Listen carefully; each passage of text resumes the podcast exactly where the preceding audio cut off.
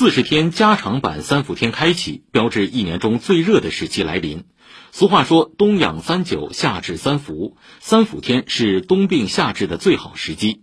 在静安区中医医院，传统中医疗法三伏贴已火热开贴，请听报道。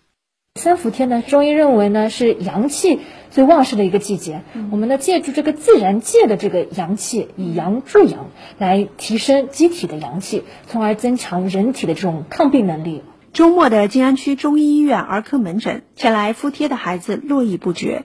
儿科主治医师陆基琼介绍，穴位敷贴能通过神经反射激发机体的调节机制，使人体各脏器的功能恢复平衡，从而增强机体免疫力。通过离子导入，就是中医定向透药疗法，把这个药物导入到体内，这样呢可以提高小朋友对药物的一个吸收。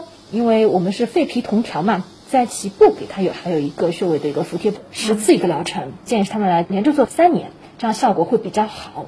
针对一些冬季易发或加重的疾病，比如儿童反复呼吸感染、鼻炎、咽炎、扁桃体炎、咳嗽、哮喘等，都适合贴三伏贴来实现冬病夏治。徐先生为了给儿子调理身体，已经连续两年带他来敷贴。因为他本身就有呼吸道基础疾病嘛，然后有哮喘嘛，嗯，效果不错。就是他的一个发病的频率，本来一个月发一次，现在基本上大概已经六个月没生过病了。陆基琼说，儿科三伏贴配合推拿的手法，也有助于小朋友增强体质、防病保健。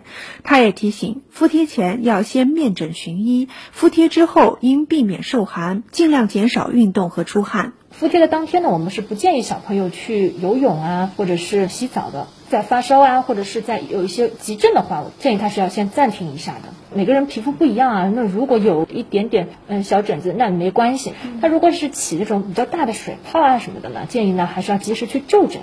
此外，静安区中医医院中医妇科也开展了诸多冬病夏治的中医特色项目。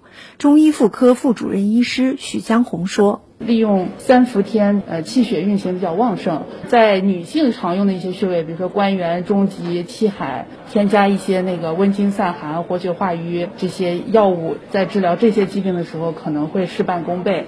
入伏后饮食要注意什么？陆基琼也提醒，养成好的饮食习惯，吃东西不宜过凉。你想象一下，这个山洞里，它是夏天的话，外面觉得很热，其实它里面其实还是挺凉的。像西瓜什么，其实正常温度下吃吃就可以了，不建议太冰。特别是小孩子，脾胃它其实是很弱的，反而会损伤自己的阳气。